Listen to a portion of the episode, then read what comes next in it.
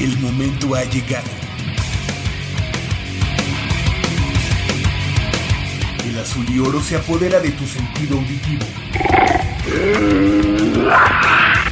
Esto es Goya, Deportivo. Los 90 minutos del deporte de tu universidad.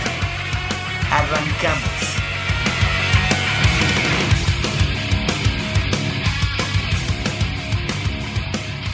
8 de la mañana con 4 minutos y estamos entrando de lleno a una emisión más de Goya Deportivo, esta correspondiente al sábado 15 de octubre de este año 2016. Yo soy Javier Chávez Posadas y les agradezco que estén nuevamente con nosotros aquí en Goya Deportivo con 90 minutos de deporte universitario, deporte de la máxima casa de estudios de este país y estamos transmitiendo completamente en vivo y en directo a través del 860 de amplitud modulada desde esta nuestra casa Radio Universidad Nacional en Adolfo Prieto número 133, Colonia del Valle, aquí en la Ciudad de México. Eh, del otro lado del micrófono, como cada semana, nos acompaña Crescencio Suárez en la operación de los controles técnicos, así como Armando Islas Valderas. Eh, muy buenos días a todos y de este lado del micrófono el buen Leopoldo García de León Polito. Muy buenos días, ¿cómo estás? Buenos días, Javier, muy bien, muy bien, afortunadamente este todo correcto y hay mucha información, buena, mala, este y más malas, más, malas que buenas, ¿no? Y eh, una noticia muy lamentable que ahorita tú ya la comentarás, pero vámonos porque luego nos falta el tiempo, ¿no?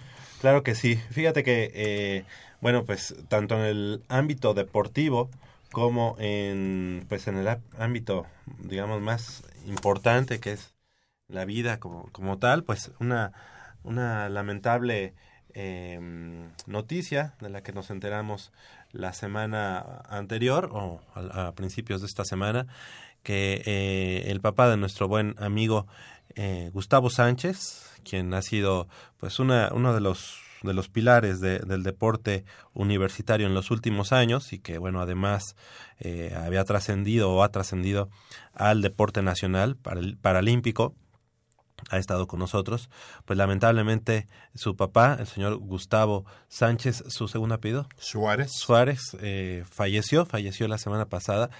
Y bueno, pues eh, nosotros desde aquí, desde esta, su casa, desde esta eh, cabina de Radio Universidad Nacional. Le, mandamos un abrazo y bueno, nuestras más sentidas condolencias para él y toda su familia y para que pronto encuentren, pues no la resignación, porque esa resignación nunca, nunca, llega. llega pero de todos modos, obviamente que sea pues eh, rápido este eh, el paso de, de, estos momentos tan amargos para la familia del buen Gustavo Sánchez y bueno, pues eh, nuestro más sentido pésame para él y toda su familia. Sí, claro, este me uno a, las condolencias y hacer notar que Gustavo Sánchez es un multimedallista eh, en todas las competiciones, eh, sobre todo es una, un atleta paralímpico muy destacado, de, yo creo que es el, el más destacado que hemos tenido y tomar en consideración que aparte de, el triste suceso, eh, eh, su padre era su entrenador, fue su entrenador, fue quien lo impulsó, fue quien le, le, abrió el camino en la vida a Gustavo y de alguna manera lo impulsó de una manera tan importante que, digamos, era su, al 100% su apoyo, su amigo, su confidente, su entrenador, e, era su todo. Eh, esperemos, Gustavo, como tú dices, la resignación nunca llega, pero eh, esperemos que Gustavo, eh, es, es, muy fácil decirlo, pero muy difícil asimilarlo, lo vea como un proceso en la vida y, pueda salir lo más pronto eh, de, esta situación, porque todavía nos puede, y yo estoy seguro nos va a brindar muchas alegrías y esperemos de aquí en adelante todavía veamos un Gustavo más enjundioso, un Gustavo cerrando su carrera eh, en los Paralímpicos, eh, ojalá del... ¿Cuándo serían? El próximo... Eh, en 2020. ¿Sería ¿20? 20? Sí, ¿verdad? Y pues un abrazo y nuestras más sinceras condolencias para él y su familia. Descanse en paz el señor Gustavo Sánchez Suárez.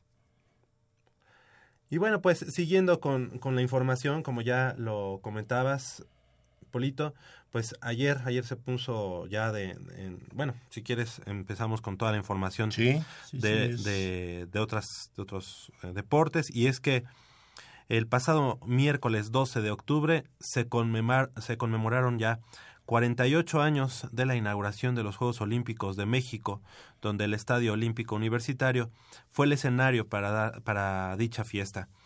Eh, la capital de nuestro país fue elegida como anfitriona de la Fiesta Universal del Deporte en eh, la sexta Asamblea del Comité Olímpico Internacional celebrada en 1963.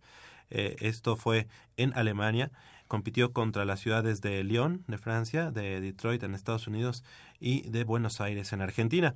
México obtuvo 30 votos de los 58 emitidos. Detroit 14, Lyon 12 y Buenos Aires solo dos, dos votos. Así que, bueno, se celebran estos eh, eh, 40 y... ¿Cuántos? 40 y- 48. dijiste? 48 años. 48 años de los Juegos Olímpicos de México. Eh, unos Juegos que cambiaron, ¿no? La manera de, de ver, eh, obviamente, en el sentido literal de la palabra. eh, fueron los primeros Juegos Olímpicos transmitidos a color, a color, y bueno, en ese 1968, en el que, bueno, pues además de que se vivía una situación convulsa para nuestro país, Y para muchos, Javier, en Y el mundo muchos, había ¿no? muchos problemas. Fue un año realmente eh, de muchos conflictos eh, políticos y sociales a nivel mundial. Marcó un pa- eh, estos Juegos Olímpicos marcaron un parteaguas porque aquí se dieron manifestaciones como las del poder negro y, y quedó muy marcado en la memoria de los de, del mundo y estos atletas eh, como consecuencia recibieron eh, digamos eh, fueron castigados por sí hubo por- repercusiones, ¿no? hubo repercusiones muy graves que a la fecha eh, algunos de ellos no viven, digamos, del todo eh, en plenitud económicamente hablando, porque se tomaron acciones muy, muy, muy radicales cuando que en ese momento, reitero, se vivían, por ejemplo, la discriminación que nunca ha desaparecido, desgraciadamente, eh, estaba en una en una etapa muy aguda en los Estados Unidos y era una forma de, de demostrar que ellos te- tienen una valía, tenían una valía y que realmente a los Estados Unidos eh, la gente de color le ha dado muchísimas, muchísimas preseas. Esa, esa, esos Juegos Olímpicos no fueron la excepción y ahí se hubo una serie de manifestaciones bastante, bastante eh, fuertes que nunca, nunca este, se van a olvidar. Yo creo que si los que vimos eh, ya con mucha ilusión y con uso de razón esos Juegos Olímpicos, la primer imagen que se te viene pueden ser dos. O la, la, ¿Inauguración? la inauguración con Enriqueta Basilio subiendo los escalones a- al pebetero o eh, la premiación de los atletas eh, de los Estados Unidos levantando el, el puño del poder negro. Claro, este también hubo eventos importantes como la, la- la medalla de oro de, de El Tibio Muñoz, que fue muy significativa para México, pero que nos ha costado mucho, ¿no? Yo creo que es una medallita de oro que ya nos costó demasiado en, en todos los aspectos. Se lo Señor, ¿no? mandado a hacer y yo Sí, mejor, mejor se lo hubieran dado de 24 quilates, ¿no? De de veras, y porque... Le hubieran dado un kilo de oro en ese 68 y bueno. Sí, y ahí muere, porque, sí, ahí muere. ¿no? Qué barbaridad con este cuate, ¿no? Eh, pero bueno, estamos hablando eh, cuestión de, de los sucesos y, y- y de veras, ¿eh? La, los Juegos Olímpicos en, en México fueron la cosa más hermosa, fue una inauguración eh, realmente bella y, una clausura sin igual, pero marcaron récords olímpicos muy importantes como el, sal- el salto de longitud, como... El que tuvo Bob Beamon Ajá, Bob durante Beamon. muchos años. Pero muchísimos años. Otra, otra de las cosas que también se recuerdan mucho es ese cierre eh, espectacular, pero que no le alcanza al sargento, Sargento Pedraza. Pedraza, ¿verdad? Y que y también ese último cor- este corredor del maratón, me parece, que llega cuando ya este están apagando casi el, el estadio olímpico. Era una chica, ¿no? Era ¿Una mujer? una dama eh, que va este ya muy descompuesta en su en su eh, ¿es a la que te refieres? sí, sí. Va- ya va muy descompuesta en su ¿Pero fue en estos Juegos Olímpicos o, o- En los Juegos Olímpicos así, del 68, incluso hay un reportaje o una, una película, un documental, en la que hacen referencia a esa marchista o maratonista que, que trata de cerrar, bueno, bueno, digo, Sí, dignamente, ¿no? Dignamente, O sea, y va caminando, va ¿no? caminando. Va caminando. Eh, recordar también eh, la- a, a la gimnasta Vera Chapslavska, que fue la novia de México, así se le autodenominó, porque este eh, resulta que fue muy querida, fue muy aclamada, sacó unas calificaciones excepcionales y se, se enamoró del país, se enamoró de la gente y ella se casó aquí en la Ciudad de México. ahora sí que en digamos haciéndole honor al país a los Juegos Olímpicos y a la y al cariño de la gente no por eso digo fueron unos Juegos Olímpicos muy emotivos porque hubo de todo. Sí, y de todo. Drama, hubo este esperanza, hubo emoción, hubo coraje, Sí, de todo. Y además, obviamente, bueno, pues eso no podemos olvidarlo. Tenía 10 días de haber sucedido esos lamentables hechos de eh, El 2 de Tlatelolco, el 2 de octubre, que bueno, también cumplió cu- eh, el, los mismo, el mismo tiempo, los Sí. 40, 48 años Sí, de haber sucedido, y que también, también marcaron un, un parteaguas, yo creo, en la historia de, de nuestro país, en la historia del pensamiento actual de nuestro país. Y bueno, pues así, así las cosas. y que no se ha superado Javier ¿eh? No, es algo que difícilmente se va a superar porque desgraciadamente no sirvió de mucho esa experiencia porque seguimos con muchos problemas y desgraciadamente las autoridades no han querido eh, enmendar esa situación y darle otro giro al país. Eh, fue algo muy fuerte. Eh, a mí me tocó, yo, fíjate, nada más, yo vivía en una colonia que se llama Unidad Modelo y de ahí, este, para ir a Ciudad Universitaria, teníamos que agarrar rumbo a, a Tasqueña y luego de ahí subir por esta avenida Cerro del Agua. Pero tú todavía no estabas en Todavía. No, no, no. O pero, sea, ¿por qué ibas a...? Pero íbamos a... Era, A los Pumas, Ya a ver íbamos los a ver los Pumas. Entonces, esta avenida Cerro del Agua estaba llena de tanques en aquella época. Es una avenida que viene de Miguel Ángel de Quevedo hacia la Facultad hacia- de Medicina. Entonces ahí estaba tanques y tanquetas. Fue un espectáculo realmente de terror. Parecía un estado de guerra y este muy lamentable porque si se hubiera sacado provecho de eso, si hubiera cambiado en algo la mentalidad de este país y de las autoridades sobre todo, probablemente hubiera valido la pena tanto el movimiento, pero desgraciadamente no, No, sirvió de gran Lo cosa. callaron de una manera este, lamentable. Así lamentable. es. Y bueno, pues la delegación mexicana en, esa, en esos Juegos Olímpicos cosechó una modesta cantidad de medallas, nueve. Sin embargo, nunca ha vuelto a alcanzar ese número. Fíjate, tres de oro, dos fueron en boxeo y una en natación, la que decimos, la, la más cara de la historia para México, la que le ha costado más, más eh, dinero y, y desfalcos. Tres medallas de plata, una en caminata, la que decíamos precisamente de El sargento sargento Pedraza. Pedraza. clavados y esgrima. Y tres de bronce, eh, dos en boxeo y una en natación. Aunque hay que considerar que el número de deportes y eventos era en esa época mucho menor al actual, pero bueno, de todos modos este, son, son muy pocas. Del resto de los deportes, fueron muchas las marcas que cayeron, en atletismo eh, 26, en natación 23, en ciclismo 3, en tiro 5 y en levantamiento de pesas este 9, 9 récords. Y, y un detalle rapidísimo, eh, fa- este, fabuloso, fue que los rusos traían un levantador de pesas, Sabotinsky se apellidaba, era un, un, un, este, un joven de una estatura tremenda, de una corpulencia o de un volumen salvaje, y decían y contaban una anécdota de que en esa época, en, ahí en la Villa Olímpica, en los comedores, eh, los rusos no conocían la sandía. Entonces este muchacho tomó una sandía completa y tal cual con cáscara se la empezó a comer.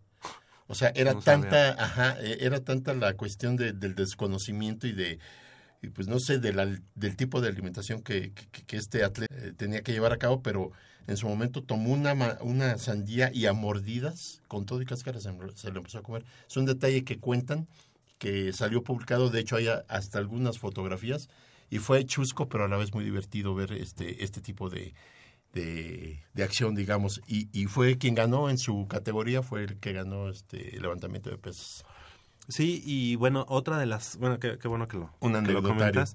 Este, y otra de las cosas que también sucedieron a partir del 68, o la verdad, qué bueno que estás aquí y qué bueno que también le damos la bienvenida a nuestro buen amigo eh, Jacobo Luna. ¿Cómo estás? Buenos días, Jacobo. ¿Qué tal? Buenos días, Javier Polo. Continúo. No, el, No sé si a partir del 68 es que el salto de altura empieza a modificar su técnica, ¿no? Sí. Por este saltador que ataca la, la valla Ajá, este, casi de espaldas, bueno, de espaldas. Ajá. Ajá, sí, Tú cierto. recordarás que, que los anteriores llegaban y casi se ponían, o sea, digamos, paral de manera paralela subían las subían piernas. las piernas, ¿no? como subirse a la cama rápido, ¿no? Ajá, ajá, ajá. Este, Bob y- Beamon. no, No, él fue de longitud. De, lo- de longitud. No, Ay. de altura. No, de longitud. Bob, Mi- Bob Beamon. Fue salto de altura. El, No, el que fue- salta hacia no. atrás. No. porque incluso fue ruso. O bueno, ¿No? era blanco. Bob Beamon es el de salto de longitud. Sí, es el que quedó mucho tiempo. años este, sin el sal- poderse... salto de longitud fue Bob Beamon y que incluso se le, se le comentó mucho de que aquí en México había roto el, el récord y lo habían lo, lo dejó impuesto mucho tiempo precisamente por la altura de la Ciudad Así de es. México, porque obviamente pues te da la oportunidad de flotar un poco más. Sí, ¿no? decían que había volado, ¿no? Eh, materialmente, pero Exacto. sí duró añísimos para romper ese, para que se rompiera ese récord. Y si, y si pudiéramos por ahí encontrar el nombre de esta persona que en el salto de, de altura modifica la, la, La técnica. la técnica o que alguien nos llame y que nos platique. Y mira, cuatro años antes en Tokio se había impuesto la marca de 100 los 100 metros planos, que también duró por mucho tiempo, que fue establecida por un atleta que después fue corredor y receptor de los Vaqueros de Dallas, Ah, ¿De verdad? Bob Hayes. Ujú. Él en Tokio puso los 100 metros en 10 segundos flat. Y que era, Y, uf, o sea, era una, cosa hazaña, ¿no? tremenda. Ajá. Y después de, lo- de estos juegos llegó como corredor y como receptor de los vaqueros, al número 22 en, en el dorsal. Pues eso es realmente lo que se festeja el día 12 de octubre. Así es es. la verdadera celebración que, que- que debemos de tomar en cuenta. Obviamente también el día de la raza, un día importante para, para todos los que somos eh, mestizos, para todo el descubrimiento mal llamado descubrimiento de América, Sí. pero pues obviamente ese es otra de los, de los festejos reales que debemos de tomar en cuenta. Exactamente, y bien lo mencionas, lo único que, que hay para Que celebrar un 12 de octubre, aparte del Día de la Raza. Bob Beamon fue el impuso en, en, lo- en los Juegos Olímpicos de 1968 impuso récord mundial, como bien dicen, en el, en el Longitud. salto de, de longitud con 8.90 metros, un récord que se mantuvo durante 23 años Sí, hasta 23. 1991 que lo rompió Mike Powell. Eh, el nombre de, del, del atleta que revolucionó el salto de altura es Dick Fosbury, Fosbury, exactamente. Y no y de, de Estados Unidos. Ah, sí. Ah, de. Estados Unidos. Pero mm, no sé si lo puedas encontrar en sus imágenes. ¿Es negro? ¿O, o era? No sé si ya. No No, no, no, para ¿eh? nada. ¿Verdad que es blanco? Exacto. Dick. Fosbury a- a- actualmente tiene 69 años de edad. Es un chavo. Es un mozalbete. Por cierto, Polito, ya estás a unos días este de, de tu cumpleaños, ¿no? Sí, sí, sí, ya. ¿Cuándo- cuándo es tu Sexto cumpleaños? piso, 29 de octubre. El 29 de octubre ya, ya llega al Sí, sexto ya, piso. Así que imagínate. felicidades. Llegas a, a la, así que al, ya la flor de la juventud. ¿no? Ay, Apenas, ya bueno. llegando. Oigan, ¿y, y se acuerdan en, en, en- en- en aquellos Juegos Olímpicos de Vera Kavsla- eh, Kaslavska, la gimnasta que ganó cuatro Checa, medallas de oro y que checa. falleció hace un Ah, mes, sí. dos meses? Sí, tiene poquito que falleció. La novia de México. Exactamente. Ajá. sí, es la no. que tú habías comentado. Es la que yo había comentado, precisamente. perfecto. Se casó con otro atleta. Con otro atleta, no recuerdo de qué, si era también de nacionalidad checa o era de, de este de, de qué nacionalidad, pero se casó aquí en México. Ok. Y- Oye, y también lo que caracteriza siempre a, a los Juegos Olímpicos de 1968 es el gesto que hacen Tommy Smith y John Carlos en la ceremonia de premiación, levantando el, Black el- Power. el puño, el Black Power, y que lo estamos viendo ahora en, en- en partidos de la NFL con esta, estas protestas Este que, que inició Colin Kaepernick. eh, no, no. Primero, primero no, no se hincó, primero se quedó sentado en la banca sin Durante mostrar como respeto himno. a- al himno nacional de los Estados Unidos.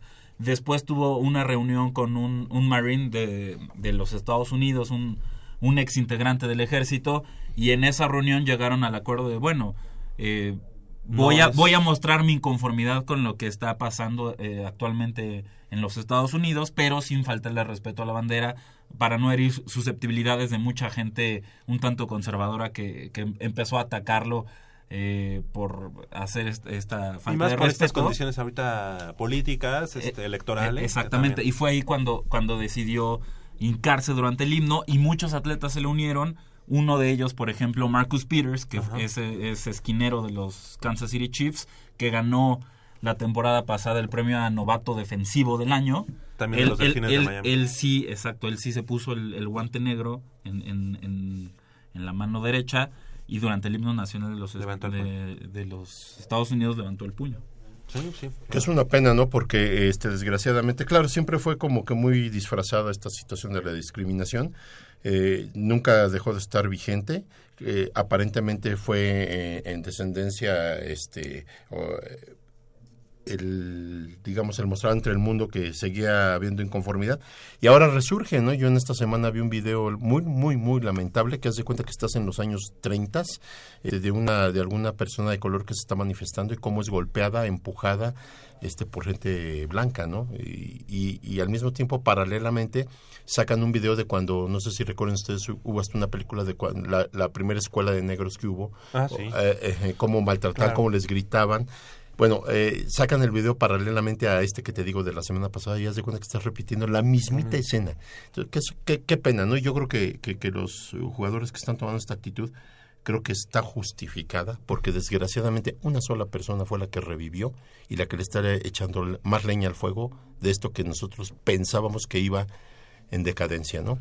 Fíjate que, que eh, estamos viendo que no es así. Y que, digo, tenemos todo el derecho de decirlo también, aunque estamos en otro país, pero bueno, en este mundo global, este, pues somos habitantes del mismo mundo, ¿no? Entonces, eh, aquí en, en el mismo México, que se ha caracterizado también por ser un país socialmente discriminador muchísimo tiempo y además muy racista, este, pues esperemos que, que esas situaciones eh, no permeen, ¿no? No Sí, claro. a- a- a- Porque ya llegó el deporte, mexicana. Javier. Ya llegó el deporte otra vez. Digo, el deporte no es una, la excepción, pero eh, el deporte que se había en algún momento ya eh, casi casi deslindado de este tipo de cosas desde que hubo el primer este beisbolista negro en la persona de Frank Robinson.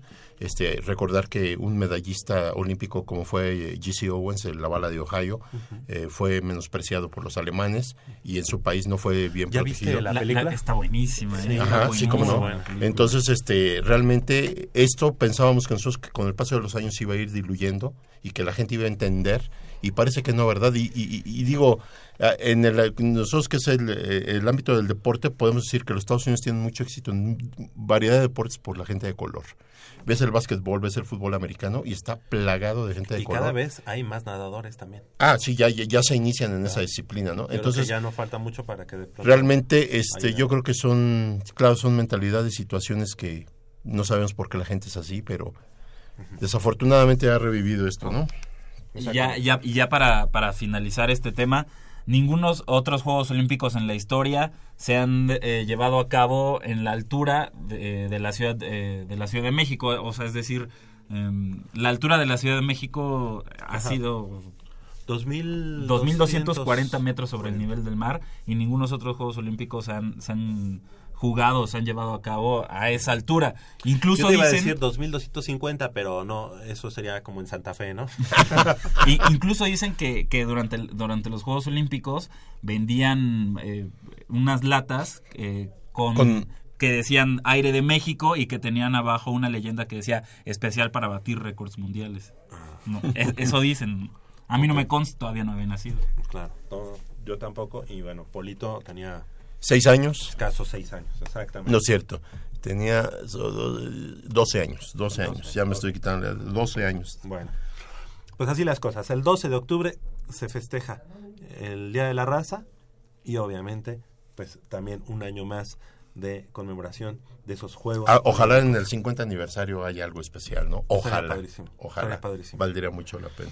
Y bueno, pues nos da mucho gusto mm, informar y comentar que eh, los Pumas de Lacrosse varonil levantaron un trofeo en casa del acérrimo riva- rival deportivo, el Instituto Politécnico Nacional. Este es el primer, el primer eh, campeonato que se lleva el equipo Pumas de la Universidad Nacional Autónoma de México.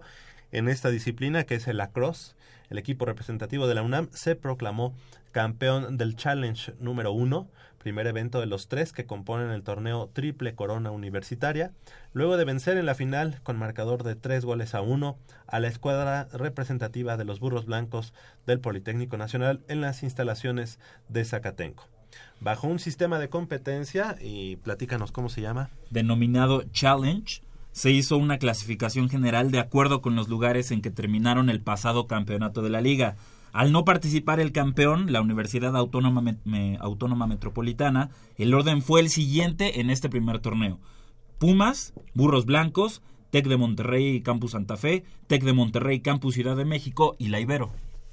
En este formato los equipos compiten por subir de ranking a través de retar al equipo inmediatamente mejor clasificado para quitarle su lugar.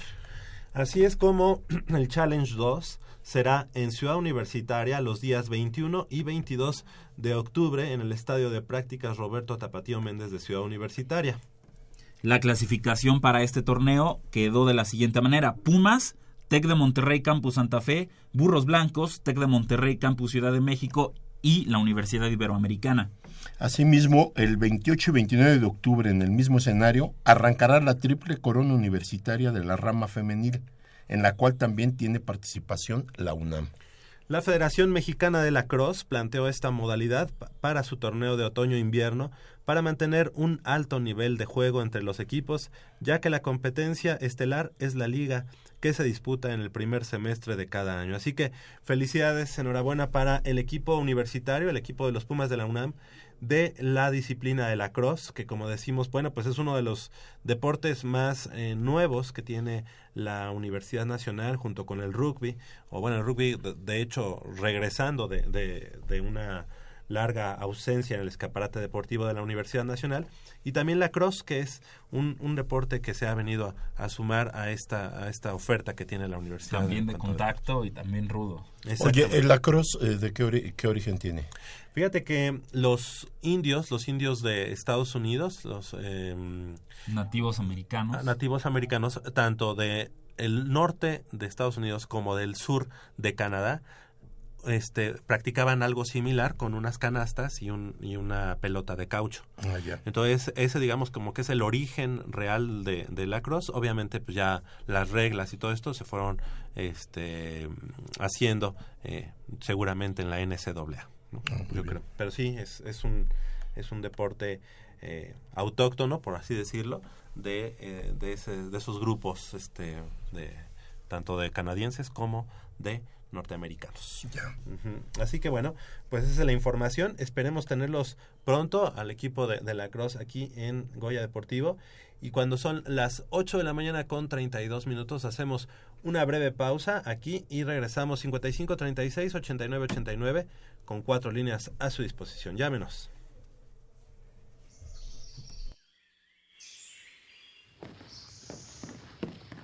Vengan, es por aquí. Con cuidado para no despertarla. Pero si ya son las ocho. Shh. A las tres arrancan, muchachos. Rífate, Pedrito. Con esta tiene que caer. Despierta, dulce amor de mi vida. Chale. ¿Pero por qué nos moja? ¿A qué mujer no le gusta que le lleven gallo? Pues a todas, pero no cuando escuchan Goya Deportivo. Los sábados en la mañana tienes una cita y no querrás que nadie te moleste. El cuadrante ensordece con el rugido del felino.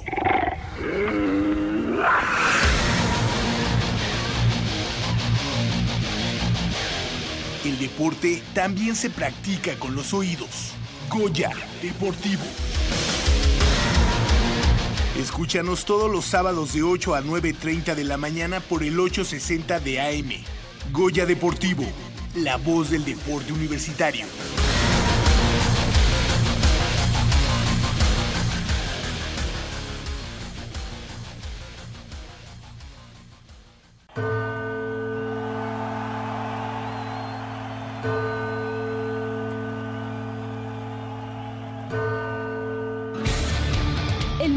Emparrillado auriazul simbra en la yarda 860. nunca escucharás el choque de los cascos más cerca que nunca. Voces autorizadas que lanzan la información exacta y oportuna de nuestros equipos felinos. La patada de Kiko advierte el inicio y el ovoide vuela por los aires. Goya Deportivo. Orgullosamente Puma.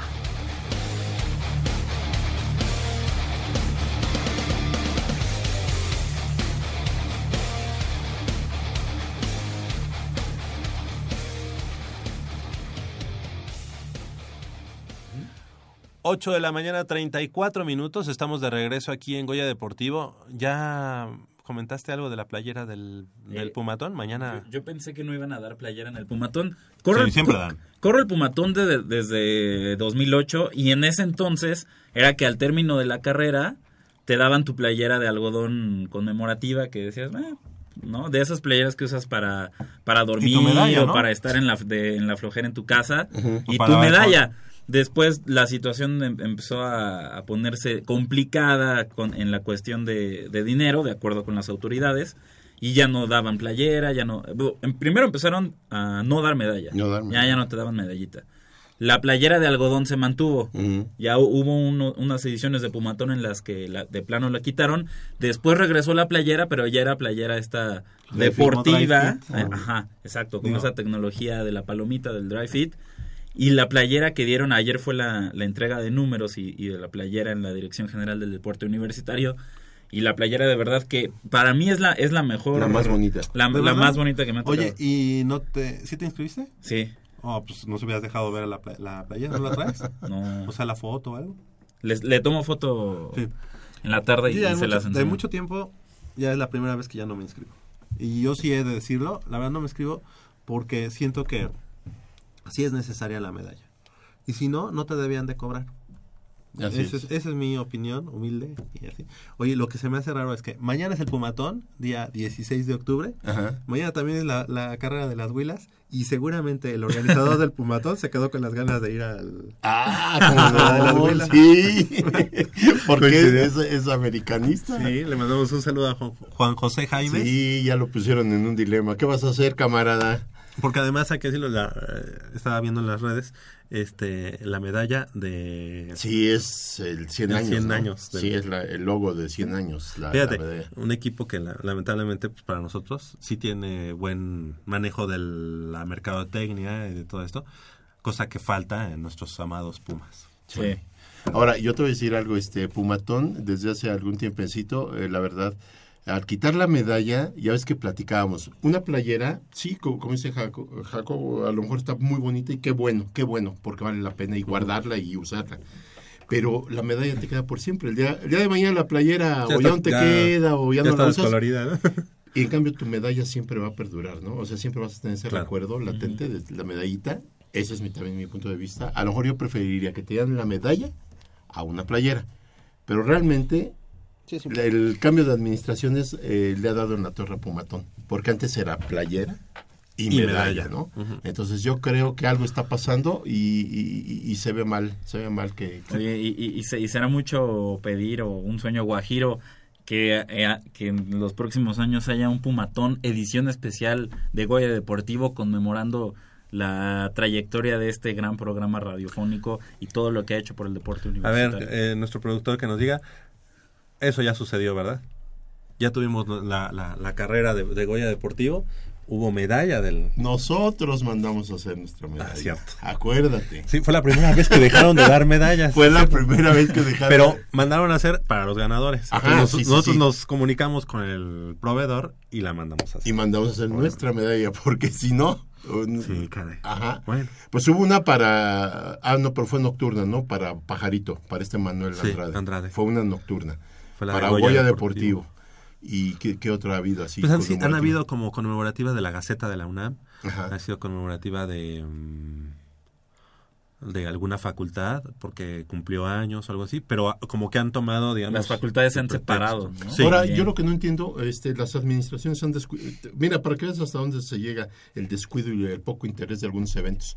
Este, eh, antes, eh, Pumatore eh, era no- en noviembre porque se cerraba el ciclo de todas las actividades Porque antes habían más carreras. Acuérdate Ajá. que había otra carrera que era de 8 kilómetros. La, la de Goya Deportivo fue de 8 kilómetros. Eh, La carrera nocturna. nocturna.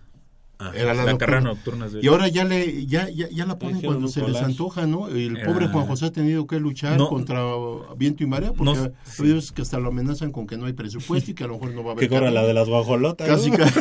Oye, ¿no? no sé si siga, si se siga manteniendo, pero empezaba con eh, el maratón, el medio maratón por equipos, que se corre en la pista Ah, era- del Estadio. No, Sí, no, sí, sí. Y de- después, después, pero bueno, empezaba primero el año con las Evaluaciones evaluaciones físicas. físicas. Después el, El medio maratón el por medio equipos. maratón por equipos. Pero que además tú dices, bueno, pues es ahí en el, en el contorno del, del estadio, en la pista roja. Dices, Qué demandante es ese. Pero hay unas subidas que son de... Está- salvaje. La parte sur del estadio Ah, es una sí. bajada, una, subida. subida. Ahí sí No, veías, pues, te- ahí sí como veías a la Virgen. Veías a la Virgen, ¿no? Y de-. Veías una luz que se llamaba, ¿no? Después de, oye, pero había, pero aparte había corredores que se lo aventaban el medio maratón ahí. Que decían, es que me estoy preparando para tal, No, para tal está- maratón y se aventaban en el medio ahí, ahí, solitos, dices, no, muy salvaje, muy salvaje. Oye, y después de esa seguía la milla universitaria. La milla. que, que una milla, exacto, en el, es para en el que tapatío. veas tu capacidad este, pulmonar. Ajá. Son, una milla son 1609 metros. Cuatro En- vueltas al... Entonces era, era por hits, tú llegabas, te registrabas y, Y ya, ya corrías tu hit. quieras. Sí, sí, sí. De eso, eso no era, no era como clasificaciones y una final, no era como por hits. Y después eh, venía la carrera no- nocturna y cerraba con el Pumatón. Así es. Y después volvía a cerrar con evaluaciones físicas en diciembre. Así es. Pues mañana, mañana es el Pumatón. Y ahorita hablamos de otras cosas porque también hubo el triatlón. El, el biatlón universitario también. No, bueno, ese fue el biatlón, pero hubo un triatlón sprint. Ahorita hablamos de eso. Aquí en Goya Deportivo, pues hemos visto eh, pasar a muchos, muchos compañeros que al día de hoy nos da mucho gusto verlos eh, triunfar y poner en alto el nombre de la Universidad Nacional en otros lados. Caso concreto, pues aquí el buen Jacobo que tiene la madera, que tiene así, que esperemos ya no grite tanto y que en algún momento esperemos verlo nuevamente en los medios de comunicación. Nuestro productor que también está en Sky Sports, también el buen Manolo Matador Martínez que también está en Sky, Jessica, este, Jessica Barrera, eh, Rodríguez Barrera, Rodríguez Barrera que ahora está en una agencia de publicidad, el buen Iván Pérez que ahora es el editor de deportes de El Economista, El Economista, eh, eh, este chavo que le gusta el básquetbol, Tobar. Eh, Rodrigo, Rodrigo Tobar. Tobar, que está ahora en ESP, en, en Fox Sport, eh, en fin, una, Emiliano Alvarado. el buen Emiliano Alvarado, que obviamente es que jefe, es el jefe de, prensa de los Pumas de la UNAM. Exactamente. No quiero que se me escape alguno, seguramente se me están escapando, así Marco. que yo les quiero mandar un saludo, el buen Marco, que ahora ya es mi competencia porque él se quedó en Nestlé, así que, pero bueno, pues obviamente les mandamos un, un abrazo y, y el mejor de, les deseamos el mejor de los éxitos. Que, que lo sigan cosechando. El día de hoy también le queremos agradecer y queremos también pues eh, dar las eh, gracias durante este todo, todo este tiempo que ha estado con nosotros a Nayeli Rodríguez Galindo Galicia. Galicia Galicia que ha estado con nosotros desde hace ya pues me parece dos dos, dos años Casi dos años. dos años aquí en Goya Deportivo ella además de que ha estado con nosotros y llega desde temprano y siempre este con mucha eh, La con más mucho madrugadora. sí, Sí, muy eh, y además muy entusiasta. Yo creo que algo que hay que reconocerle es que ha sido la más joven, la más chica de eh, las personas que han estado con nosotros aquí en Goya Deportivo haciendo servicio social y posteriormente pues también ya parte de sus prácticas.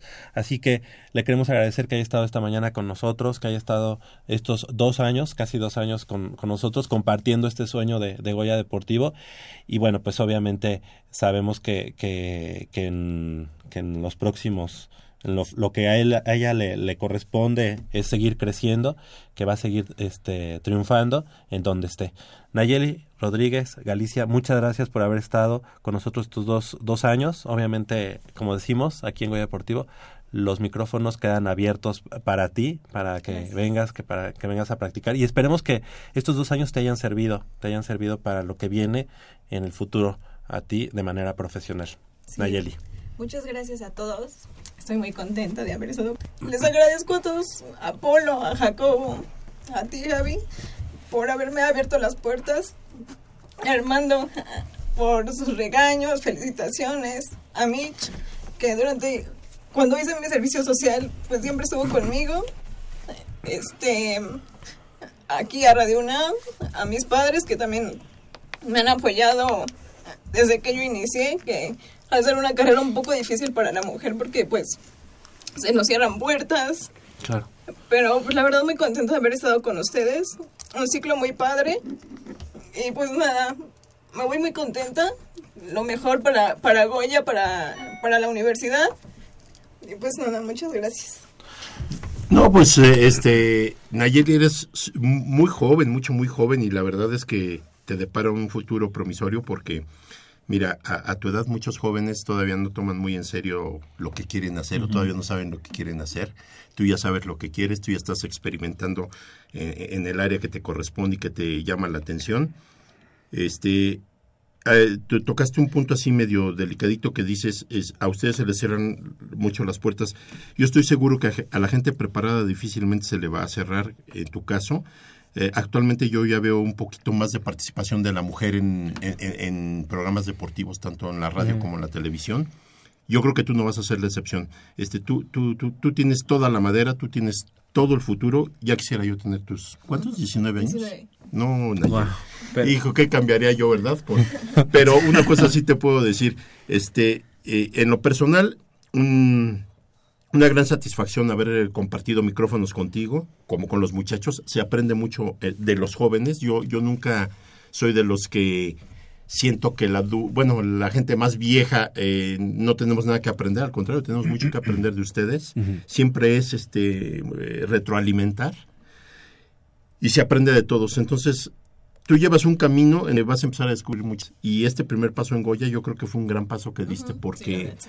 porque difícilmente llega a, a un programa de este tipo o en otras, eh, en otro, no sé, en otras compañías, en otras empresas que se dedican a la comunicación, se llega tan fácilmente a un programa, ¿no? Eh, yo te deseo el mejor de los éxitos, sé que lo vas a tener. Este sí, yo felicito a tus papás y a tu papá sobre todo que luego este también lo haces madrugar mucho. Sí. Luego el señor está este cuando salimos ya está el señor esperándote. Señor, la verdad de usted es mi héroe porque yo que usted me quedaba en mi casa dormido. Pero yo La sí te Sí, sí, sí, definitivamente. Yo yo te auguro un gran éxito, Nayeli, este y Gracias. pues lo poquito que yo te pudiera dar algún día un consejo o un apoyo, cuentas conmigo. Muchas gracias. La verdad, este, y me gusta mucho que seas eh, muy eh, fan de los Pumas. Eso, eso. Y, me- y quédate tranquila, Naye, porque estás aprendiendo y tienes el talento, el conocimiento para sobresalir, como lo dices, en, es- en esta mm, profesión o, o en este ámbito que a veces es complicado para las mujeres. Y lo padre es que tú lo vas a hacer con base en lo que sabes, en tu conocimiento y en tu talento para hablar frente a los micrófonos, para desenvolverte frente a la cámara, y no como lo hacen muchos medios de comunicación que, em, que ponen a una, a una mujer en un programa pues porque está guapa y, Sí, y, los- y- y- Ajá, y- exacto. y lo pon- y la ponen Exacto. pues porque está guapa y pues, O, le ponen cierta ropa y ya. eh, exacto. Yo si, si, si de algo estoy en contra es de las hostes deportivas, de, de esas, de esas, de, esas mujeres que, pues, que, que primero eran modelos, que después eh, eran actrices, hicieron telenovelas y como no saben qué hacer de su vida o como fue lo que les cayó, pues se metieron a los deportes y pues ahí están, como que entre aprendiendo así y de repente ya se sienten periodistas y empiezan a plagiar eh, artículos de, de opinión, como lo hizo Cari Correa en ESPN, que dices, la verdad, qué vergüenza que una cadena tan importante a nivel mundial eh, como ESPN tenga que, que, que- que verse manchada por, por ese tipo de, de prácticas y solo por el hecho de contratar a, a mujeres por, por la imagen y no por, por lo eh, por exacto por lo que tienen adentro, adentro por conocimiento que es lo que ofrecen a Yeli y que por eso estoy seguro que va a triunfar en este medio. Yo me quedo Gracias. también este, con esas primeras ocasiones en las que Nayeli nos acompañó aquí en Goya Deportivo y que fue una época pues, en la que realmente nos costó mucho trabajo porque algunos de nuestros compañeros se habían ido a otros lados a, a encontrar mejores eh, Expectativas. expectativas y nos quedamos eh, Armando y yo eh, al frente del programa muchas veces Armando se le hacía un poquito tarde y la que llegaba temprano era Nayeli. Y Nayeli que tenía que pasar por esa por ese filtro que era la, producción y aprender de la producción eh, le entró al quite aquí con, conmigo en el, en, el, en el micrófono.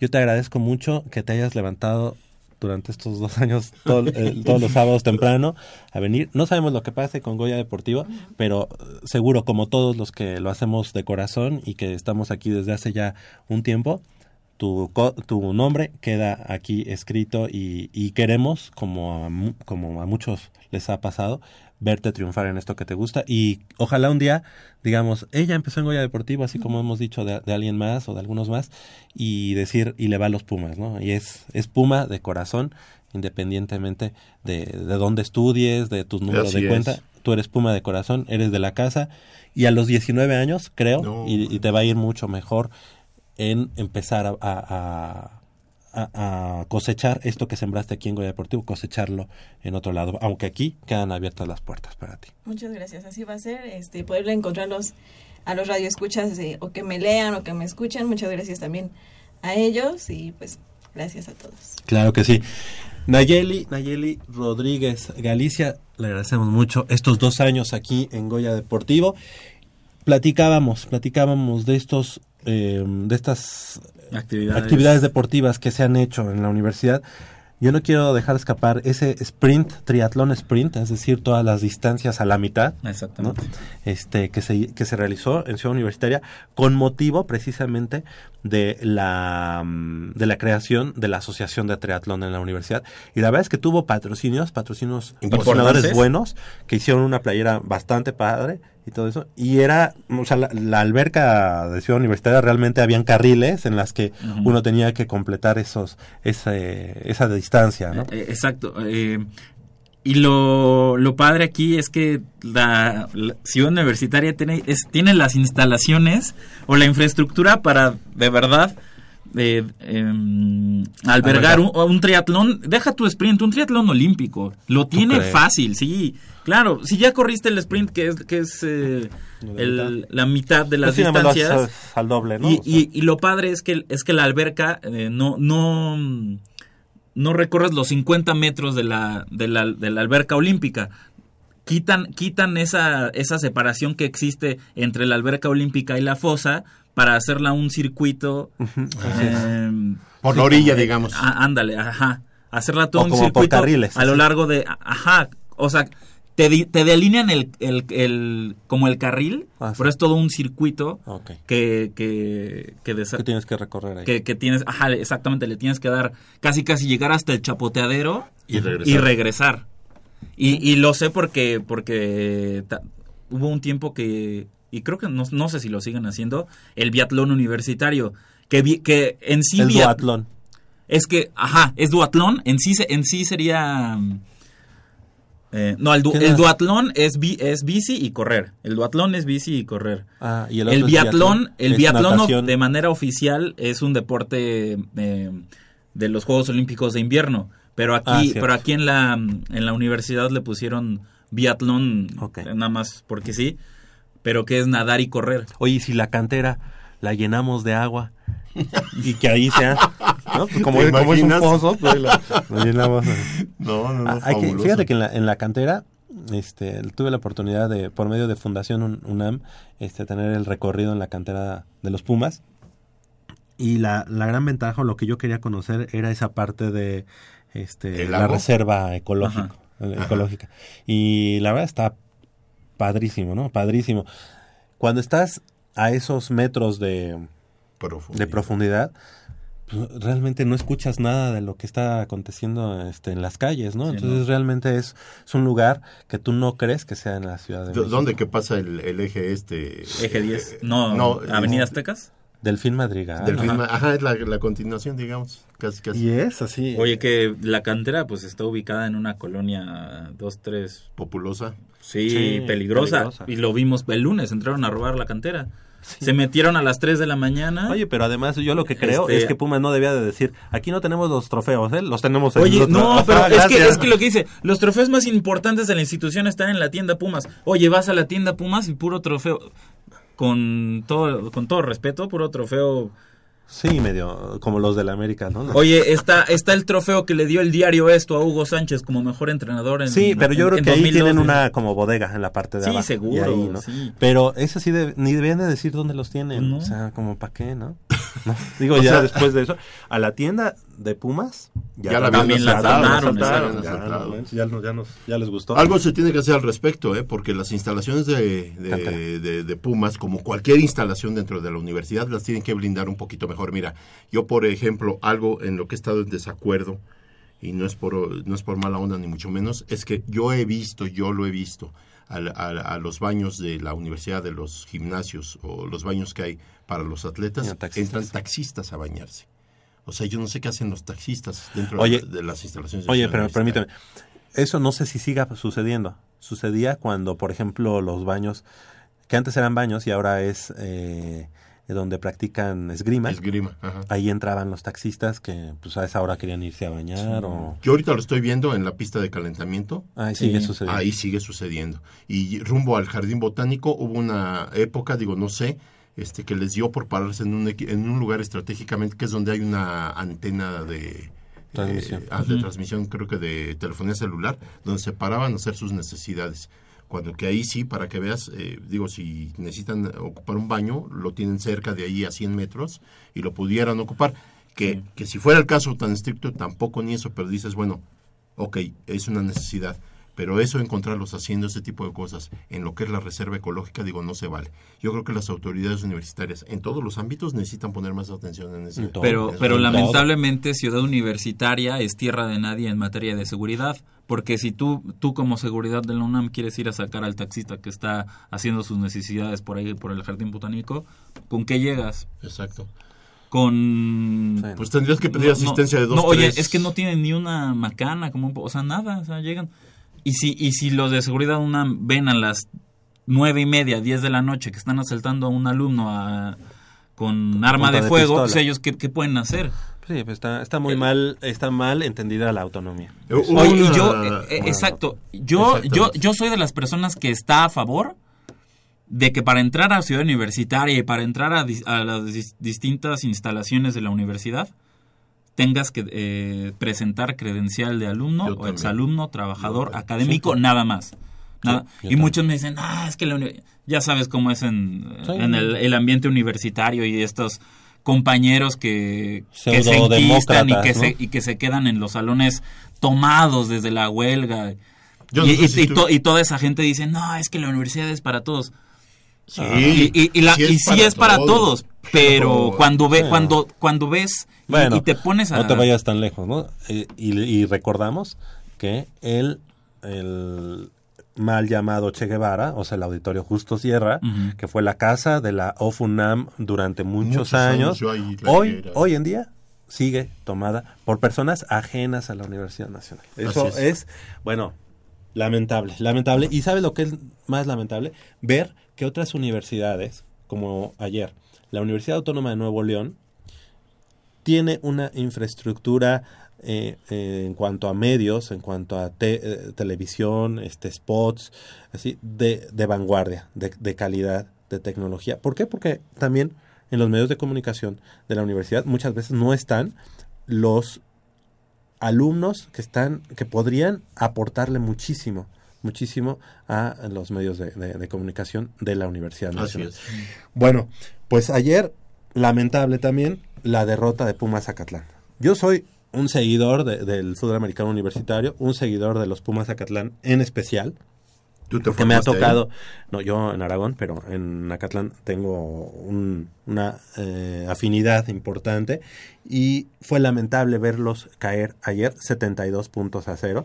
Yo creo que no es posible que un equipo le permita al rival tre- 35 puntos de su defensiva, es decir, balones eh, recuperados, balones, em, intercepciones que se regresaron a las diagonales, 35 puntos producto de, eh, de, de balones perdidos o que la misma defensiva de los Tigres les regresó a las diagonales. 35 puntos, es decir, pues prácticamente la mitad de, los, de las unidades las consiguió la defensiva de la Universidad Autónoma de Nuevo León. Ya no es posible decir en, que no es que Pumas Zacatlán no tiene tanto este apoyo y no sé qué. Yo creo que aquí va más el aspecto de preparación mental, de preparación este física y obviamente el coacheo también tiene que ver, ¿no? O sea, lamentablemente eh, sí, sí son buenos coaches y todo, pero algo está sucediendo que no hace que un equipo como Pumas Zacatlán pueda al día de hoy competirle de tú a tú a un equipo de una universidad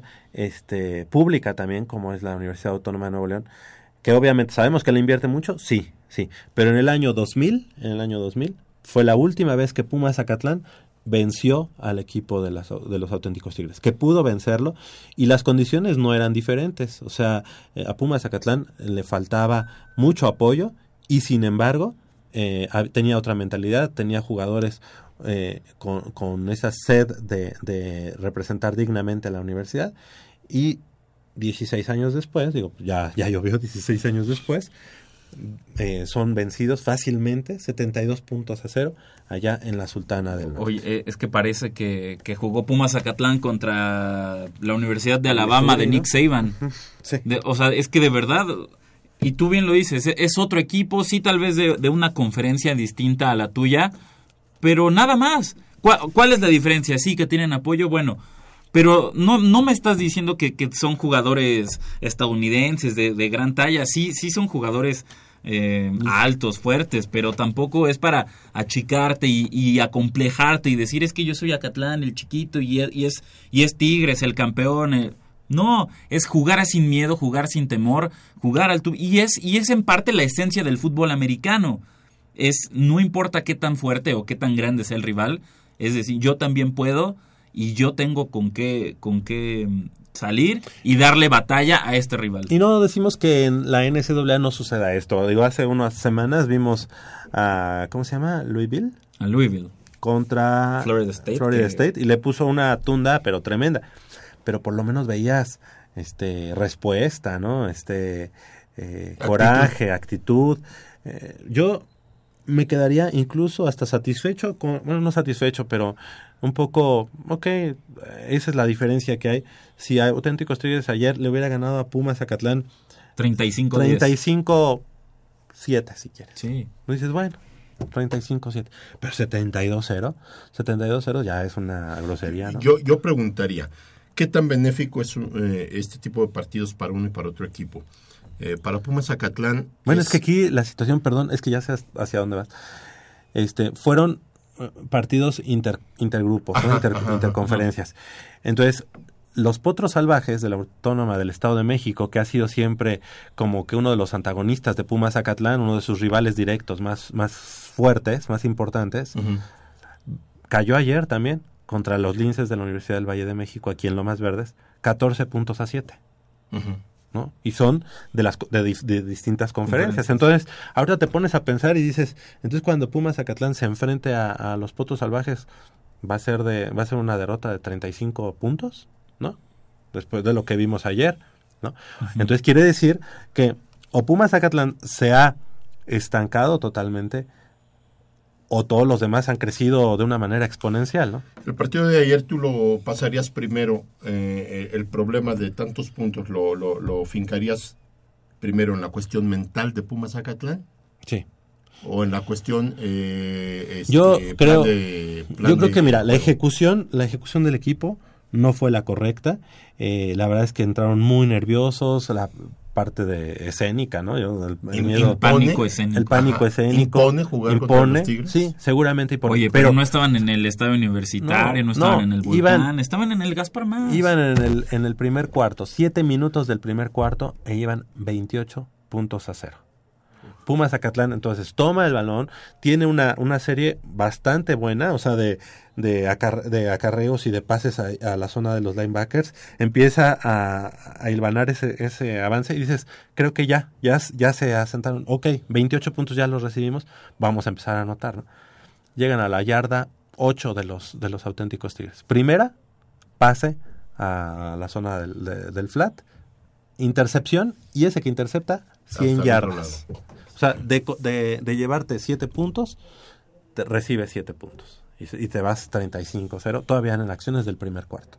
Eso es un balde de, de agua fría. Entonces sí tiene que ver la ejecución, tiene que ver el playbook también y tiene que ver la parte mental. Pero, pero más que el planteamiento del juego por parte de los coaches, creo que aquí es señalar a los jugadores.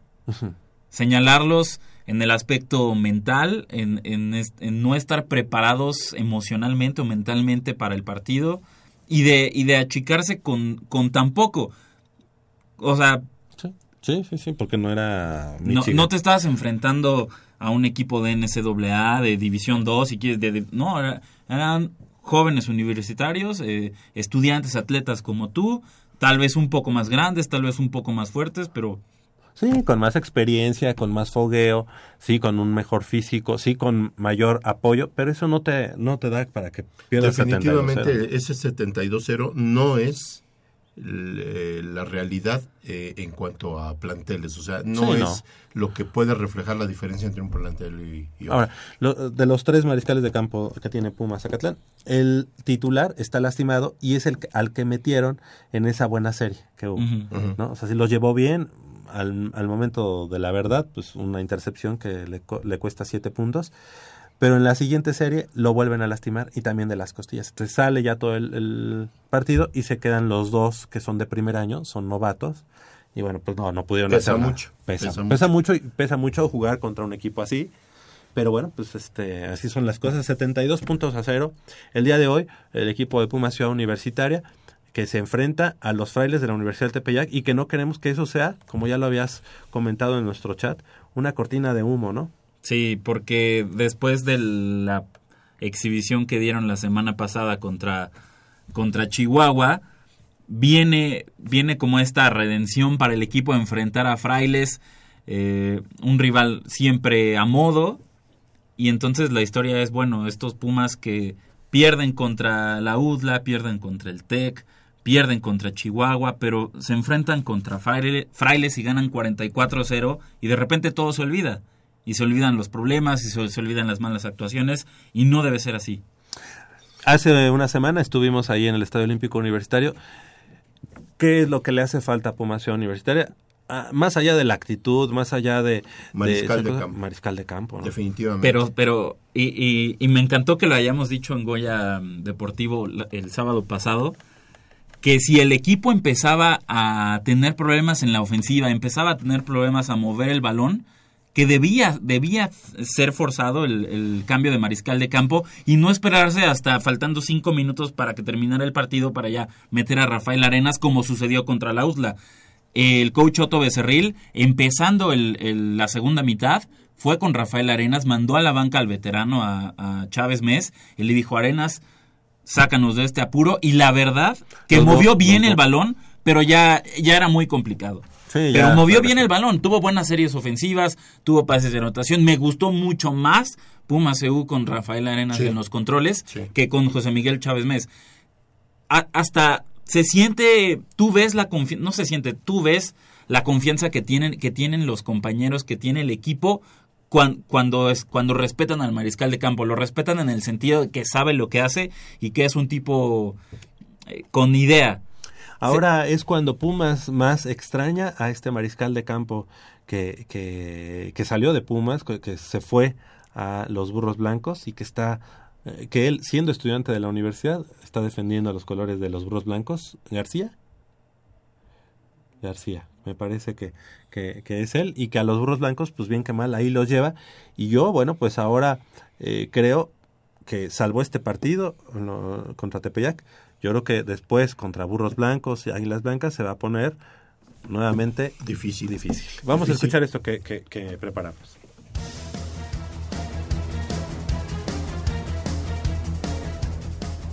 Con la urgencia de conseguir el triunfo para no despedirse de la posibilidad de jugar playoffs, Pumas CU visita este sábado a los frailes del Tepeyac en actividad de la semana 7 de la Liga Mayor de Onefa. Ambas escuadras llegan a este compromiso con el ánimo muy lastimado, ya que los resultados en la campaña no han sido los esperados al inicio de la misma, por lo que en la recta final de la temporada la consigna será tratar de recobrar la mística. Los del Lindavista ocupan el último lugar de la conferencia blanca con tan solo una victoria, por lo que sus posibilidades de clasificar son remotas, mientras que los Pumas EU sufrieron su tercera derrota y de seguir con esa tendencia, se quedarían fuera de la postemporada por primera vez desde 2005. Los últimos enfrentamientos entre estos equipos han sido claras victorias para los auriazules, pero nadie puede garantizar lo mismo cuando ofensivamente el equipo tiene muchos problemas, pero sobre todo la parte motivacional no es la mejor.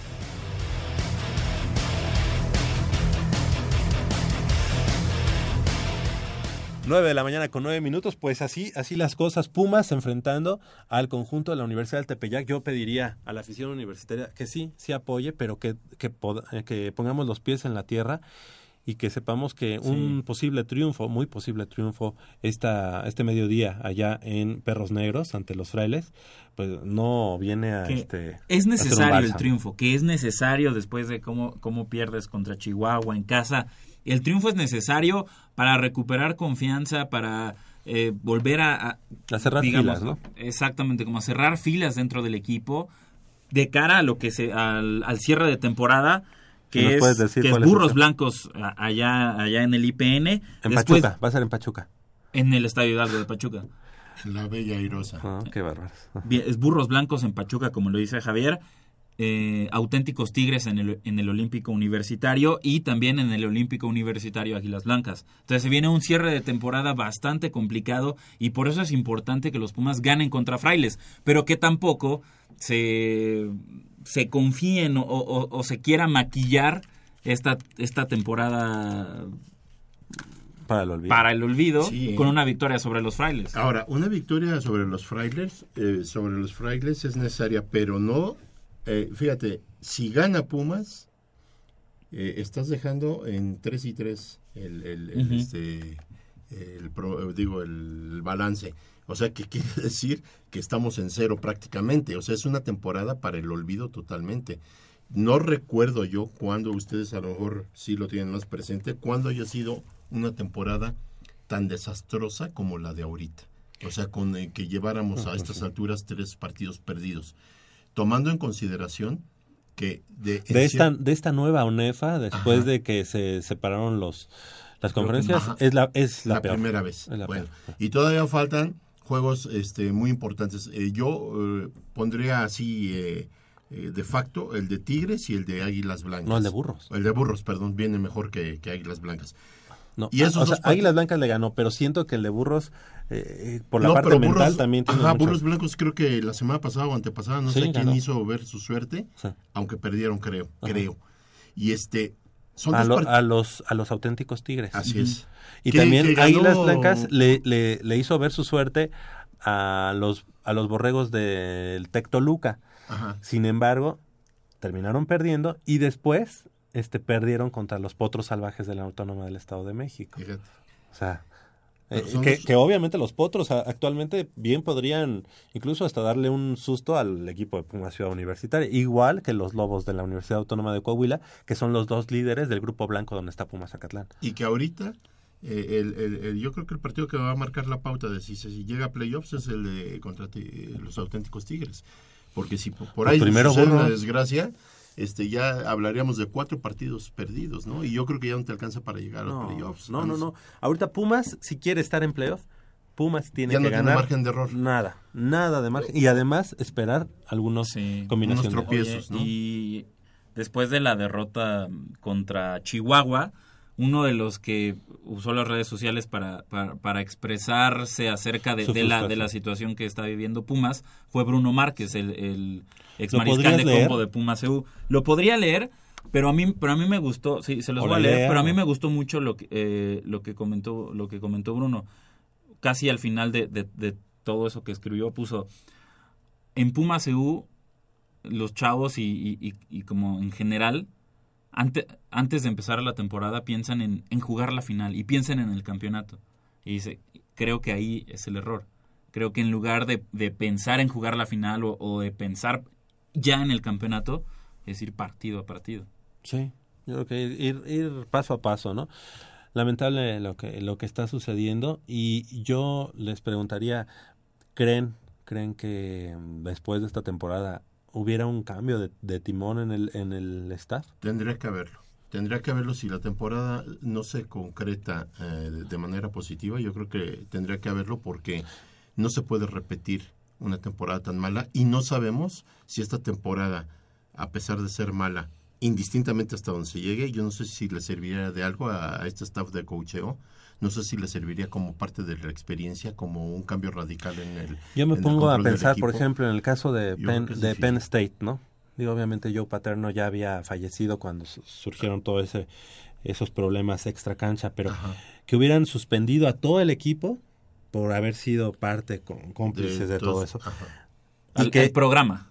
no, a todo, el- a, todo el- a todos los jugadores y que trajeran nuevos jugadores. Nuevos jugadores. Yo creo que hasta mentalmente dices, yo creo que va a ser una temporada perdedora, pero bueno, a partir de este momento Vamos empezamos a a, crecer. otra ¿no? vez al nuevo Ajá. Penn State. Ajá. Pero, pero en el equipo de, en el equipo de Pumas, los jugadores son los mismos. O sea, cambió el staff, pero los jugadores son los mismos. Y el staff de coacheo ya había venido trabajando con el coach Sí, eh, sí, Rivera, ¿no? sí, sí, sí. Entonces- O sea, no son ningunos improvisados. Y Yo creo que aquí, la- lamentablemente, las autoridades a lo mejor dicen, pues me muero con la mía, ¿no? Yo puse a este a este head coach. Ahora, no hubo una deliberación real de, de- del head coach, ¿no? O sea, eh, O sea, fue impuesto.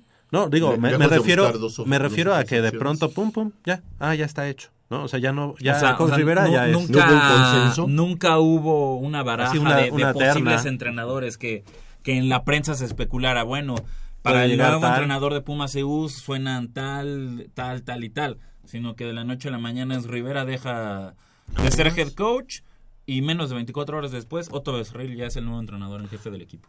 Ahora, vieras que, que, que era el coordinador ofensivo del equipo, bueno, dices, bueno, pues toma la, Con- las conti- riendas, ¿no? eh, le das continuidad al proyecto. Sí. ¿no? Un tipo que, que mandaba las jugadas en la ofensiva, que tenía idea, que tenía esta filosofía de... de, no, de- está- de- no y dudamos de su capacidad, pero lo que está sucediendo es los jugadores algo te, está- algo te están diciendo después de estas desastrosas actuaciones, ¿no?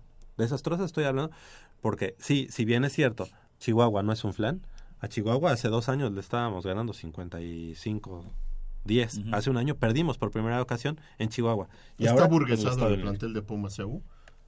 Mm, ¿Está, ¿Rebasó el límite de la soberbia? Quizá, quizá, pero bueno, el caso de Tigres ahí, ahí está, ¿no? Ellos Pues- han sido campeones también, vienen de ser bicampeones y ahí están en el nivel que deben de estar. Y- Entonces, ¿qué y, falta? y también tú, y también hubo un cambio de, de Y- coach. Y mira, y hay que hablarlo con la verdad. Y creo que el éxito de Pumas EU en esta nueva era de la UNEFA, creo que sí ha beneficiado al fútbol americano eh, de, de- de la UNAM, pero creo que también le ha hecho algo de daño. Porque Pumas CU ha dominado esta nueva era de la UNEFA y entonces ya tienes a jugadores que desde juvenil se les empieza a subir, eh, empiezan a, a- A perder a- el piso por decir, es que yo juego en Pumas. Y la verdad es que es complicado poder formar parte de un roster de, de, de Pumas EU, ya sea en, en juvenil, ya sea en intermedia, eh, no se diga en Liga Mayor, pero creo que eso ha perjudicado a la formación de los jugadores, que desde, la- desde categorías mm, mm, desde infantiles, están con esa idea de, de superioridad con respecto a los demás rivales y de menospreciar a los rivales por el simple hecho de jugar de jugar en EU. Mira. Es decir, yo pues juego en Pumas EU porque soy mejor que tú y entonces e- ese que- aire como de, de grandeza, esa altivez, la llevan consigo hasta Liga Mayor y es, y es cuando que- juegan así como... Yo creo que es un todo, ¿no? Se Un va. todo porque el, el programa de, de Puma Ciudad Universitaria para nadie es un eh, secreto que ha descuidado sus semilleros. Anteriormente teníamos este intermedias de buena calidad, de, buen, de buenas hechuras, jugadores de todos lados.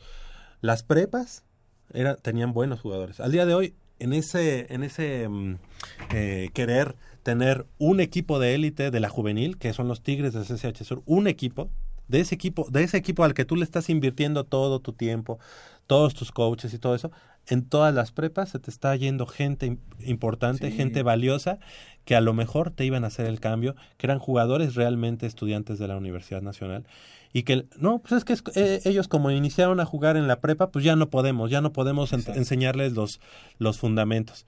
Y tú escuchas a la gente, tú escuchas incluso a gente de, de la yarda 50 decirte, no, pero es que en la prepa no hay buenos jugadores. No hay buenos jugadores porque no los hacen, porque no los haces. No es hay- en la no prepa. hay buena visoría. Claro. Es en la prepa donde puedes este, Captar nuevo talento, enseñar y enseñar, enseñarles los, pero ya los coaches que, que están actualmente no son coaches, no La- son maestros Oye, de fundamentos en Y fútbol. lamentablemente, ¿cuál es el perfil del jugador de Pumas CU en Liga... eh, no en Liga Mayor, pero pues, sí, digamos Liga Mayor, intermedia y juvenil?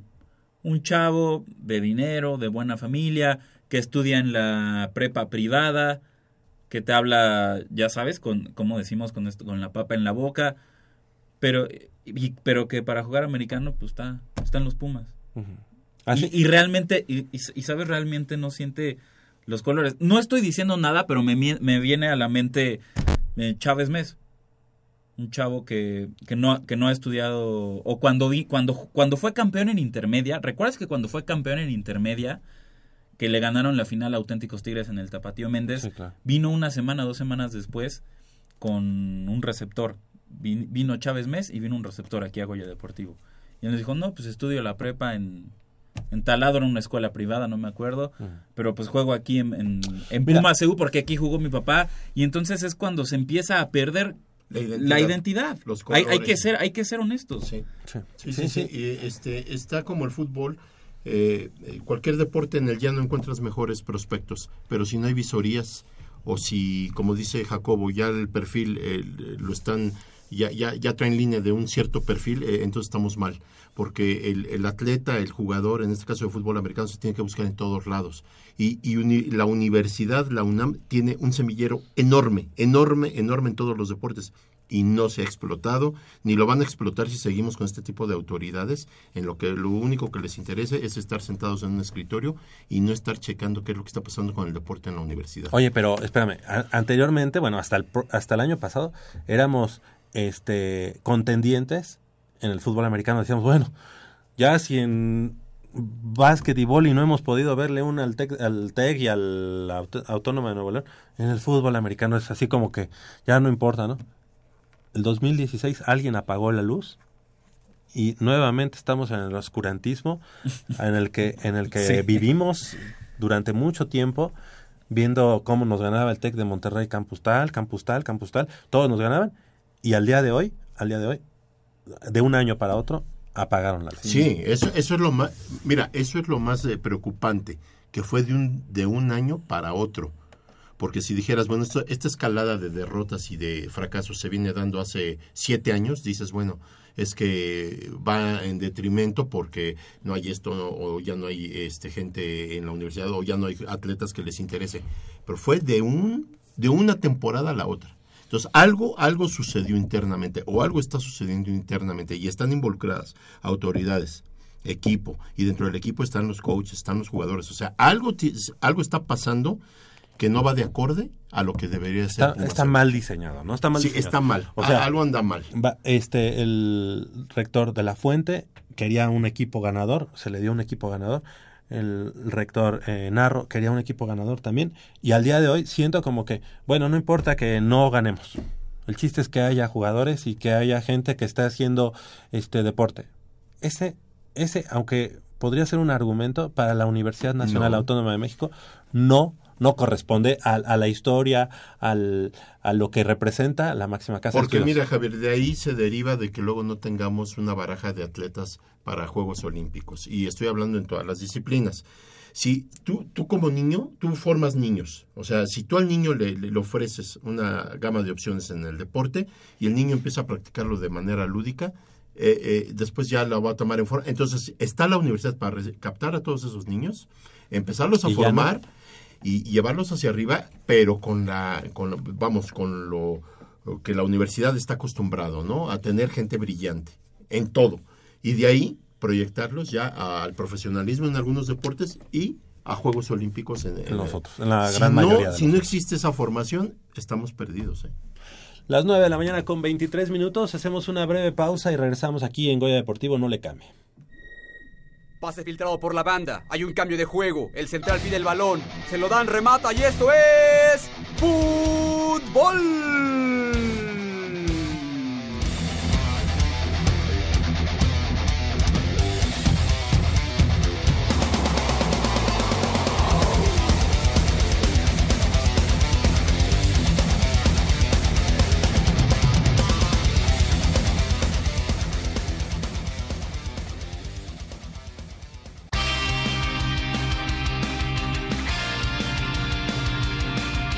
De la jornada 13 en el Apertura 2016, Toluca recibe en el Alberto Chivo Córdoba a los Pumas, que quieren sumar su primer triunfo como visitantes en el torneo. Los choriceros no han perdido como locales y los felinos no han ganado fuera de Ciudad Universitaria. Tras el parón por la fecha FIFA, los Diablos Rojos se ubican en el séptimo lugar de la clasificación con 17 unidades. Un resbalón suyo le abriría la puerta a cinco equipos para que, de ganar, pudiesen rebasarlo e incluso dejarlo fuera de la zona de clasificación. Y es que el equipo de Hernán Cristante vio cortada una racha de cuatro partidos sin perder la jornada pasada cuando visitó a Necaxa.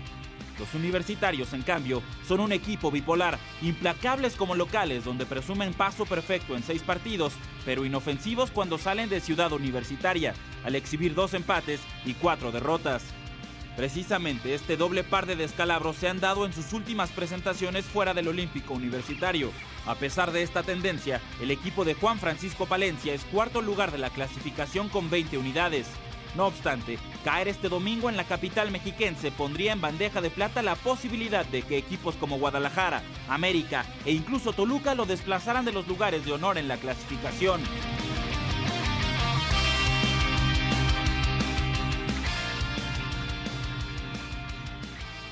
9 de la mañana con 25 minutos. Pumas el día de mañana en el Chivo Córdoba. Digo yo, un exjugador del equipo de los Pumas de fútbol americano enfrenta al, al Toluca, los Diablos Rojos, que no han tenido malos resultados. ¿eh? No, es un equipo que está muy fuerte, es un equipo, y ahí en ese estadio se ha hecho todavía más fuerte, yo creo que en la bombonera. Yo pensé que, que con Cristante iban a sufrir, ya ves que al principio no, no empezaron tan bien y, y ahí van. La, Es un- sí. Adelante, adelante. La historia del partido está bastante clara. Toluca no ha perdido como local y Pumas no ha ganado como visitante. Ahí está, la- el, el primer, este, digamos... eh, Es el, el, digamos, el local más fuerte contra el visitante, yo creo que Más débil, ¿no? Sí, sí, sí, sí, sin duda. Pero eso, eso son de esas cosas que, que se hacen como para romper las jetaturas, ¿no? Bueno, ese tipo de, de tendencias que se están dando. Mira, yo creo que mucha gente no daba muchas aspiraciones a Pumas. Yo creo que mucha gente no creía que a estas alturas Pumas estuviera dentro de los primeros ocho. Ni siquiera Ya ocho. digamos dentro de los primeros cinco que estamos en Están cuarto En lugar. cuarto lugar. exacto. Este, Toluca es un, es, es un rival a, a- a tomar en cuenta cada temporada, indistintamente quién, esté, quién sea el entrenador, porque Toluca siempre de, de algún lado saca fortaleza y es un equipo a, a tomarse en cuenta, insisto. Como local es muy duro, es, es una de las plazas más duras a ganar. Y te digo, se ha hecho más fuerte todavía eh, en este estadio que en, el, en la misma bombonera.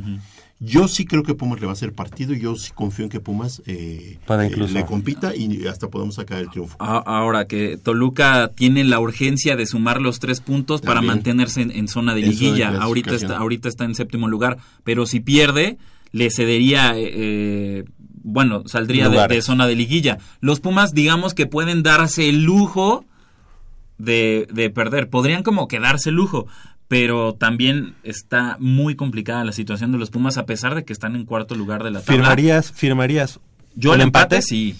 Sí, por supuesto. O sea, Sí, el empate sería un Sí. buen, buen... Claro, porque eh, de alguna manera eh, Sumas. no perderías, o sea, no, no- Sumas, no exacto. dejarías de sumar. Y eso es importante ahorita, eh, tomando en consideración que está muy cerrado, ¿no? Está muy cerrado. de no ser el primer y segundo lugar, los demás está muy cerrado. Es cuestión de un partido, dos partidos, cuando mucho. Por ahí pierdes uno, empatas otro y ya te estás quedando fuera. Y además de que ya es la recta final de la, de la, de la Sí, temporada. claro. Empieza, es Toluca, eh, luego recibimos Luego aquí a- jueves a- es partido de Conca Champions. Conca Bien Champions. importante, ¿no? Muy importante. Y el domingo Recibimos recibimos a Tigres. a Tigres. Y luego el regreso a de Veracruz. Sosa a Ciudad Universitaria. Entonces, eh, no es fácil, no es fácil el, el calendario de Pumas. A mí me encantaría, y yo estoy seguro que hay el potencial para ganarle mañana a Toluca. Y tienen que salir convencidos de que se le puede ganar al Toluca. Toluca no está jugando mal al fútbol, pero no es un equipo que a mí me haya im- impactado, impresionado por lo que está haciendo. Pumas viene de menos a más, todavía se está consolidando, todavía le faltan algunos detalles, todavía veo yo algunas eh, carencias en el equipo, pero se está trabajando y yo creo que va de menos a más poco a poquito. Esperemos, esperemos que sea una mejor versión de Pumas el día de mañana. Y si nos traemos el triunfo, cuidado, Pumas es un equipo al que no cualquiera Le va, eh, le va a gustar le enfrentar. gustaría ¿no? enfrentar. Sí, sí, sí, definitivamente. ¿Cuál sería, así objetivamente hablando, eh, sin que el corazón nos gane, cuál sería tu pronóstico para el día de mañana?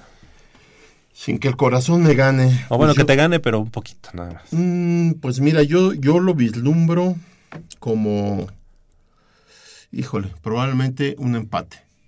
Yo estoy vislumbrando un empate, aunque me gusta, insisto, es- una cosa es lo que yo presiento y otra cosa es lo que me gustaría. Lo que me gustaría pues que Pumas ganara. Pero si Pumas gana, yo creo que va a ser por un margen de un gol.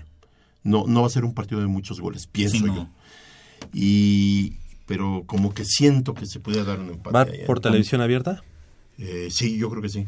También es, es complicado. Nosotros estaremos allá mañana. ¿eh? Es, es complicado también el estilo de juego porque eh, Toluca es un equipo directo, eh, de transiciones rápidas, que tiene el balón y, y ve- y busca rápidamente el arco rival.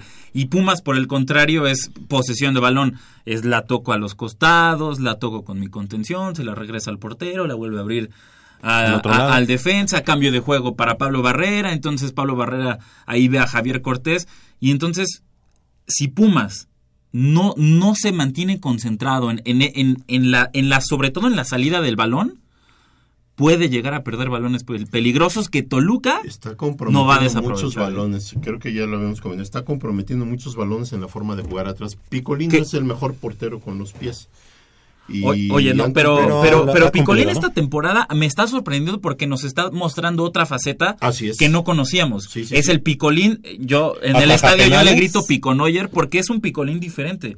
Porque es un Picolín que sale del Juega área. de- juega que- de líbero. que- sí, cas- no, te lo juro. Pide el balón. Juega de Tuvo un partido en Ciudad Universitaria, creo que fue contra Querétaro, que en muchas ocasiones se metió en, en, en- aprietos por querer jugar con los pies y hasta Juan Francisco Palencia Lo se vio ajá. como, oye, no hagas Inconforme. esto". Ajá. Sí, sí, sí. Pero sí les hace la faena, ¿eh? Sí, a más que- de una. Y, y ojo, a mí no me- a mí eh, no se me malentienda, a mí me gusta cómo juega Pumas con esta posesión de balón y, y moviéndolo por todos los sectores de la cancha. 2-1 gana Pumas. Ok, yo digo que 1-0 gana Pumas. Eso es todo. ¿Ya? Pero, y lo dije así como dudoso, pero sí, sí voy a. Sí. Estamos llegando al final de esta emisión de Goya Deportivo. Del otro lado del micrófono, Crescencio Suárez en la operación de los controles técnicos y Armando Islas Valderas en la producción. Por hoy nos despedimos. Gracias, Jacobo Luna. Gracias y pendientes mañana al Pumatón Universitario. Claro que sí. Gracias, Leopoldo García de León. Gracias, Javier. Nos vemos el próximo sábado y a todos los radioescuchas los esperamos. Claro que sí. Yo soy Javier Chávez Posadas. Les agradezco el favor de su atención. No sin antes invitarlos y recordarles que el próximo sábado en punto a las 8 de la mañana tenemos una cita aquí en Goya Deportivo con 90 minutos de deporte universitario, deporte de la máxima casa de estudios. Hasta la próxima.